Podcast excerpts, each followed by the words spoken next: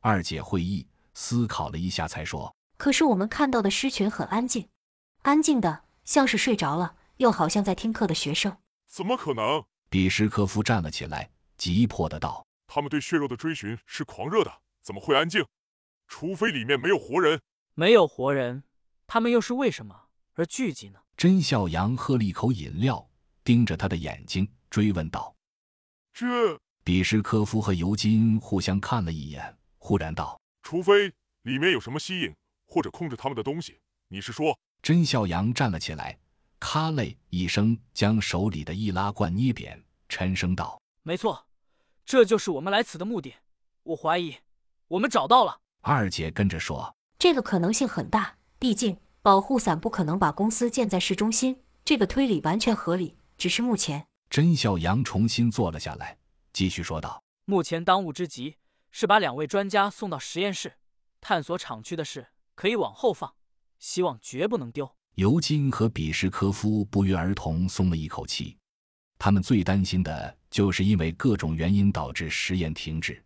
听到这个表态，他们放心了。甄笑阳扫视了众人一眼，思考了一会儿，问道：“除了这条路，我们绕路去目的地的话，大概有多远？”大概要远三十公里。尤金答道：“好。”甄笑阳拍了一下大腿道：“就地休整，明天早晨我们绕路过去。”对这个提议，没人有异议。吃完饭，众人纷纷休息。天色黑沉沉的，北风呼啸。坐在驾驶座上的甄笑阳和二姐来回扫视着周围，警戒是不能少的。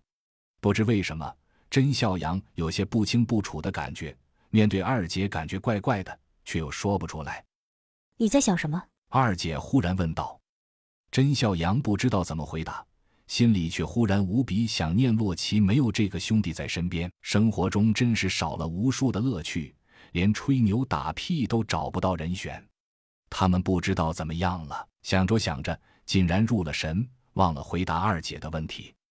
见到他的反应，二姐心里大概有个底，微微笑了一下，才道。放心吧，他们没事的。甄笑阳没有回头，也微笑了一下，嗯了一声，又微微叹了口气，才轻声说：“不知道这个世界还能不能恢复正常？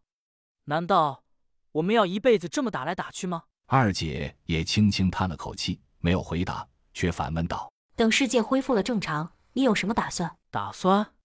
我不知道。甄笑阳笑着，把头靠在靠垫上，轻声道。以前世界和平的时候，好像有做不完的事。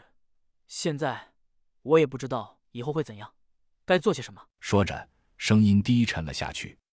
二姐没回答，就这么静静的望着他，一如他望着窗外的黑暗，一动不动。你呢？甄笑阳反问道。二姐长长的呼了口气，忽然笑了。我也不知道，我现在满脑子都是打打杀杀。如果真的和平了，哎。谁又会理解一个只会杀人的女人的痛苦呢？甄笑阳没有回答，这也是他心中的痛。他忽然很心疼二姐，自己至少还有妈，还有小糖豆，还有洛奇，甚至还有刘丽丽。可二姐呢？她什么都没有。可是自己又能给她什么呢？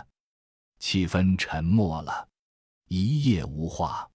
但实际上，两个人都是心潮澎湃。有时候满肚子的话却说不出来，那感觉远比无话可说要难受得多。然而终究还是无话可说。直到后半夜，甄笑阳让二姐去休息，自己独自值夜。二姐同意了，甄笑阳也假装没有看懂她的复杂眼神，一直到她靠在副驾驶座上，发出了轻微的鼾声，甄笑阳才轻轻叹了口气。装睡的二姐也在心里叹了口气。